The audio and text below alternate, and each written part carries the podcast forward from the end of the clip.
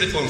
Я тільки що повернувся з Луганської області, де більшість населення говорить російською мовою. Повірте, крім групки партократів, які намагалися зірвати ці зустрічі, але в них нічого не вийшло. Крім того, всі мене розуміли. Прекрасно я порозумівся і з росіянами, і з українцями, і з рускоязичними, і з українськоязичними, і з іншими іншими. От нам треба всім, щоб не запустили між нас усі усобиці, усьоби усобиць люту і змію, розігнали нас по національних квартирах. Ми всі, що тут живемо, є народом України, незалежності від національності. І ми всі повинні побудувати тут щастя для нас, для нас нових ще, для наших дітей, для наших онуків. І старими кадрами, і старими структурами ми такого щастя не побудуємо.